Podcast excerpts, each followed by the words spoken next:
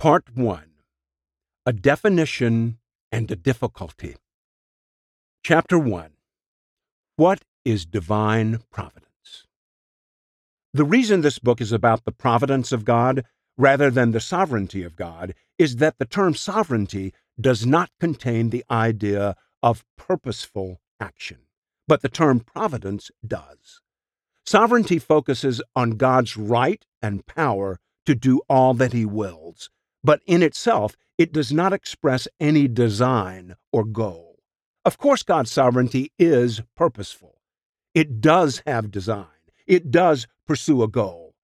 But we know this not simply because God is sovereign, but because he is wise, and because the Bible portrays him as having purposes in all he does.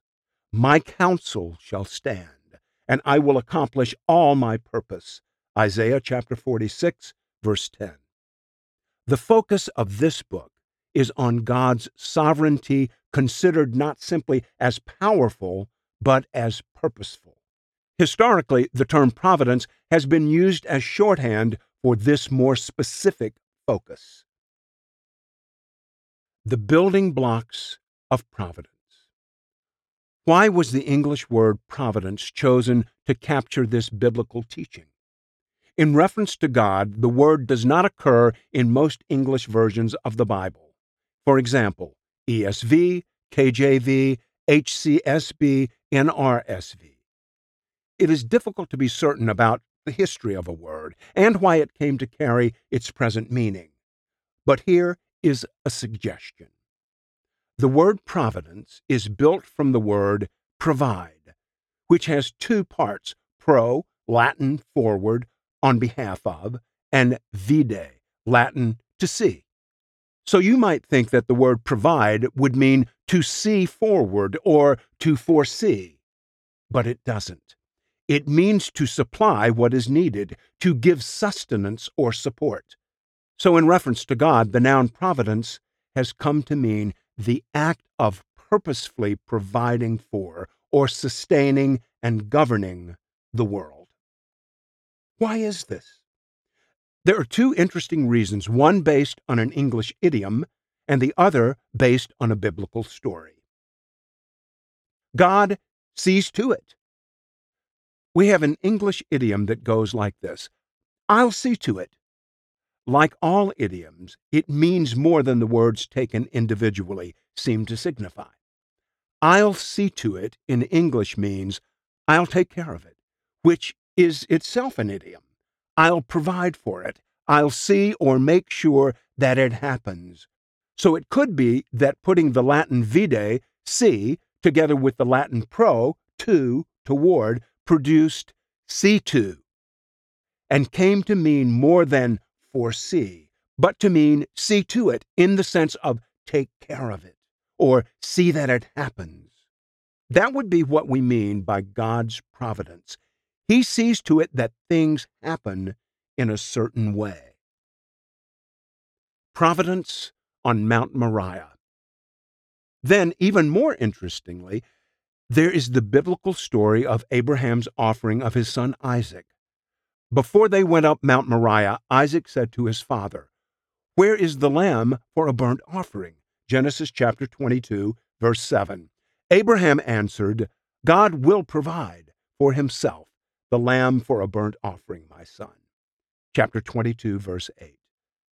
And when God had shown Abraham a ram caught in the thorns, Abraham called the name of that place, The Lord Will Provide. Chapter 22, verse 14. What is striking is that whenever the word provide occurs in Genesis chapter 22, the Hebrew word is simply to see. Very simply, Abraham says to Isaac, God will see for himself the lamb.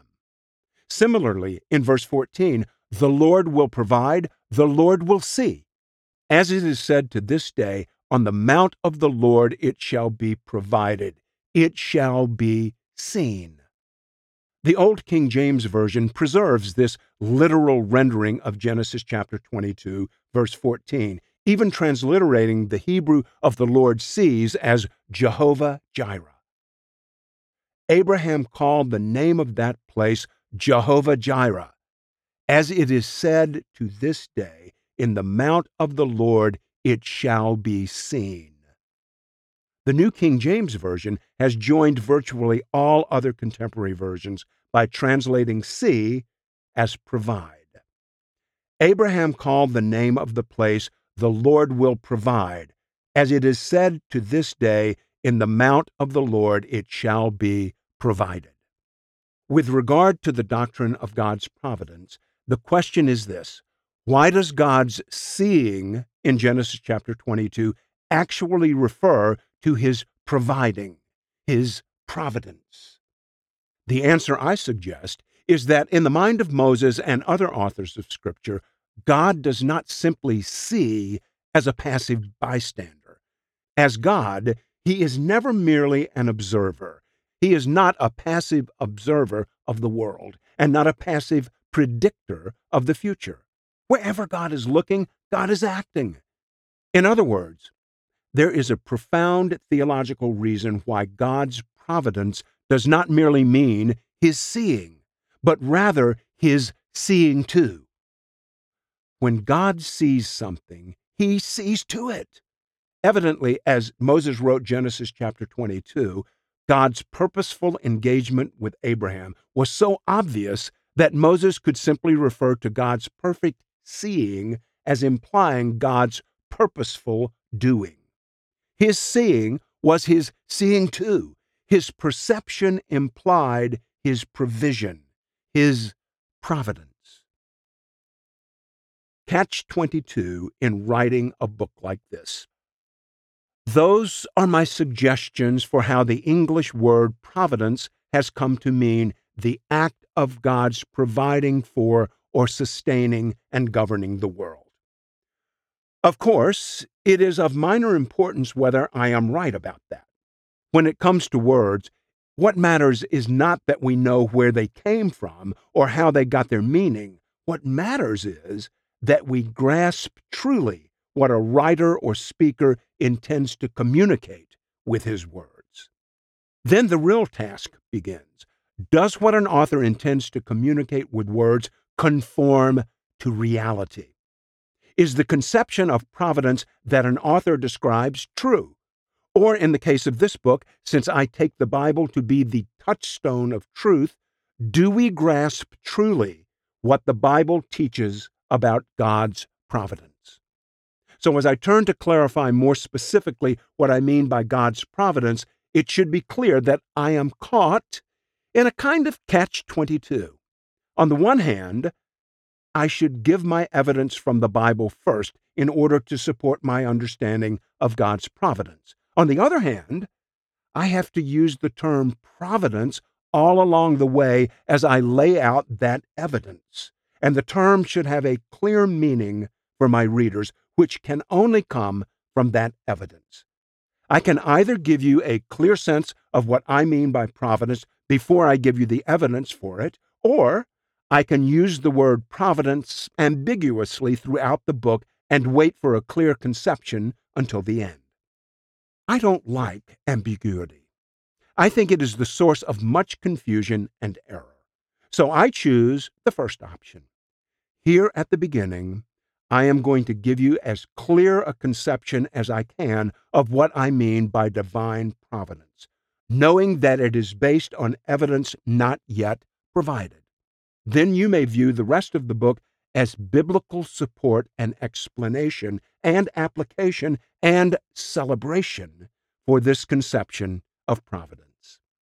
My aim in this book is not to develop a new meaning of providence that the church has not embraced in its historic statements of faith. Instead, I aim to gather from the scriptures some very old kindling of truth, pile it up in plain view, and put a match to it. This is not because I want to consume it, but because I want to release its incendiary properties for the intensifying of true worship, the solidifying of wavering conviction, the strengthening of embattled faith, the toughening of joyful courage, and the advance of God's mission in this world.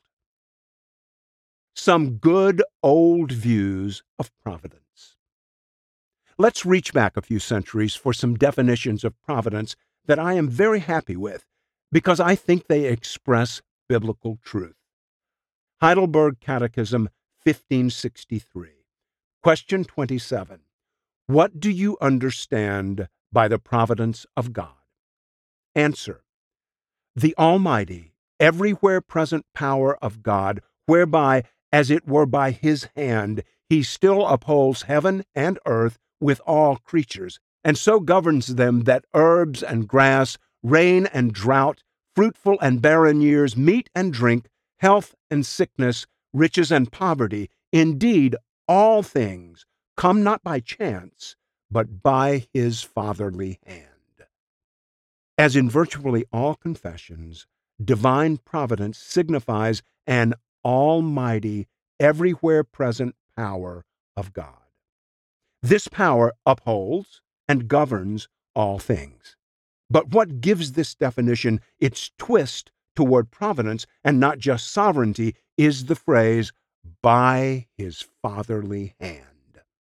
This carries massive implications about the design of God's governing of all things. It implies that everything in the universe is governed with a view of the good of God's children.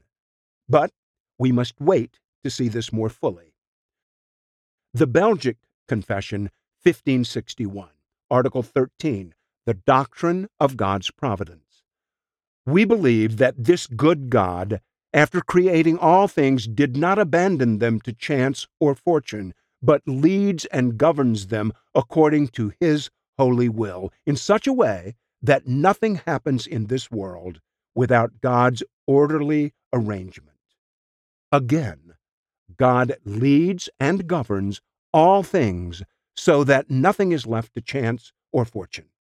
And again, what focuses the doctrine of providence, not just sovereignty, is that nothing happens without God's orderly arrangement, which of course begs for an explanation of the word orderly. Order implies design and purpose. Order to what end? That is what we will focus on in part two of this book.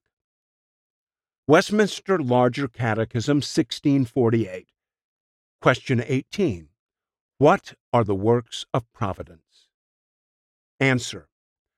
God's works of providence are his most holy, wise, and powerful preserving and governing all his creatures, ordering them and all their actions to his own glory. God's providence not only preserves and upholds the existence of all his creatures, but also orders all their actions. The purpose of all this preserving and ordering is made explicit to his glory. This is purposeful sovereignty, which we call providence. Westminster Confession of Faith, 1646, Chapter 5 of Providence. 5.1 God, the great creator of all things, doth uphold, direct, dispose, and govern all creatures, actions, and things, from the greatest even to the least, by his most wise and holy providence, according to his infallible foreknowledge and the free and immutable counsel of his own will, to the praise of the glory of his wisdom, power, justice, goodness, and mercy. This is the fullest definition we have seen so far. God upholds, directs, disposes, and governs all creatures, actions, and things. This is pervasive sovereignty. Then come all the providential colors sovereignty governed by wisdom and holiness, and all to the praise of the glory of his wisdom, power, justice, goodness, and mercy. This way of expressing God's aim and providence will prove to be critical in being faithful to Scripture. Some views of providence focus so fully on God's aim in displaying his mercy that the rest of his glory is obscured. I think the Westminster resistance to that reduction is wise and biblical. The aim of God's providence, so says the confession, is to the praise of God's glory. not just one aspect or one facet of his glory, such as love or grace or mercy, but all of it. The glory of his wisdom, power, justice, goodness, and mercy. What is the difference between providence and fate? Sometimes these strong statements of God's directing, disposing, and governing of all creatures, actions, and things raise the question of how the biblical view of God's providence differs from fate. The idea of fate has a long history, from Greek mythology to modern physics. What troubles people in general is that fate and providence imply a kind of fixedness to the future that seems to make life meaningless. Here is Charles Spurgeon's 1834 to 1892 response to this concern. First, he gives us his astonishing conviction about the minute pervasiveness of divine providence. This is from a sermon on God's providence based on Ezekiel chapter 1, verses 15 through 19. I believe that every particle of dust that dances in the sunbeam does not move an atom more or less than God wishes. That every particle of spray that dashes against the steamboat has its orbit, as well as the sun in the heavens. That the chaff from the hand of the winnower is steered as the stars in their courses. The creeping of an aphid over the rosebud is as much fixed as the march of the devastating pestilence. The fall of leaves from a poplar is as fully ordained as the tumbling of an avalanche. That's astonishing. Every tiny popping bubble in the foam at the top of a newly poured can of Coke, every floating dust mote which you can see only in the early morning bedroom beam of light, every tip of every stalk of grain stretching across the endless Nebraska plains. All of them, with all their slightest movements, specifically governed by God. So Spurgeon foresees the objection and continues on in the same sermon. You will say this morning, Our minister is a fatalist your minister is no such thing. Some will say, Ah, he believes in fate. He does not believe in fate at all. What is fate? Fate is this whatever is must be. But there is a difference between that and providence. Providence says whatever God ordains must be. But the wisdom of God never ordains anything without a purpose. Everything in this world is working for some one great end. Fate does not say that. Fate simply says that the thing must be.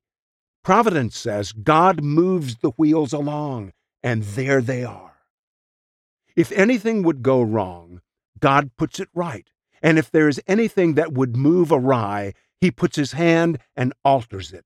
It comes to the same thing, but there is a difference as to the object. There is all the difference between fate and providence that there is between a man with good eyes and a blind man. Fate is a blind thing.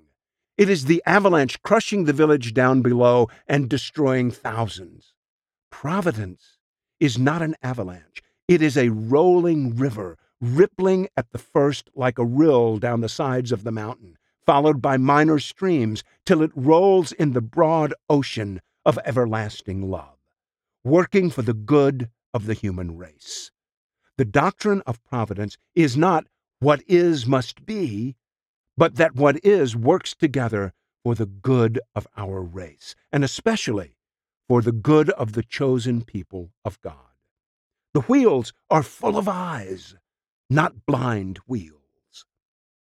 I hope it will become obvious in what follows, particularly in part two, that God's ultimate purpose in his pervasive providence is so purposeful, so wise, so holy, so gracious, and so joyful that the last thing anyone would think to call it is fate. For the ever increasing enjoyment of all who love God. I agree with all of the descriptions of God's providence that we have heard from the historic confessions of faith and from Spurgeon. I think they are coherent with each other and faithful to Scripture. This is what I will mean by the term providence in this book. But it might be helpful to quote one more affirmation of faith to clarify my own view. During my 33 years as pastor of Bethlehem Baptist Church, the elders carefully crafted a document called the Bethlehem Baptist Church Elder Affirmation of Faith. Since I was part of that process, the statement on God's providence in this affirmation captures some emphases that will unfold in this book.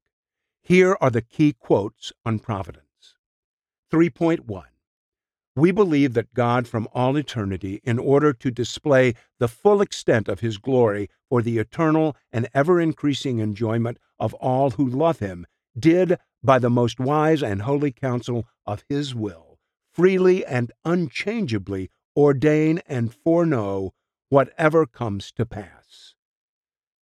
3.2 We believe that God upholds and governs all things, from galaxies to subatomic particles, from the forces of nature to the movements of nations, and from the public plans of politicians to the secret acts of solitary persons, all in accord with his eternal, all wise purposes to glorify himself, yet in such a way that he never sins nor ever condemns a person unjustly, but that his ordaining and governing all things is compatible with the moral accountability of all persons created in his image. This claim that God communicates his glory for the eternal and ever increasing enjoyment of all who love him is, I believe, implicit in the historic creeds, as, for example, when the Westminster Catechism says that the chief end of man is to glorify God and enjoy him forever. But I regard this goal of the enjoyment of God and its relationship to the glorification of God as so crucial to the purpose of God in providence that I make it explicit and prominent. It will, I hope, become clear in part two that this is not just what I do, it is what Scripture does. Before we turn to the task of part two and the question of God's goal in providence, it will be helpful to deal with what many see as a stumbling block namely the self exaltation involved in God's aim to display his own glory. That is what we take up in chapter 2.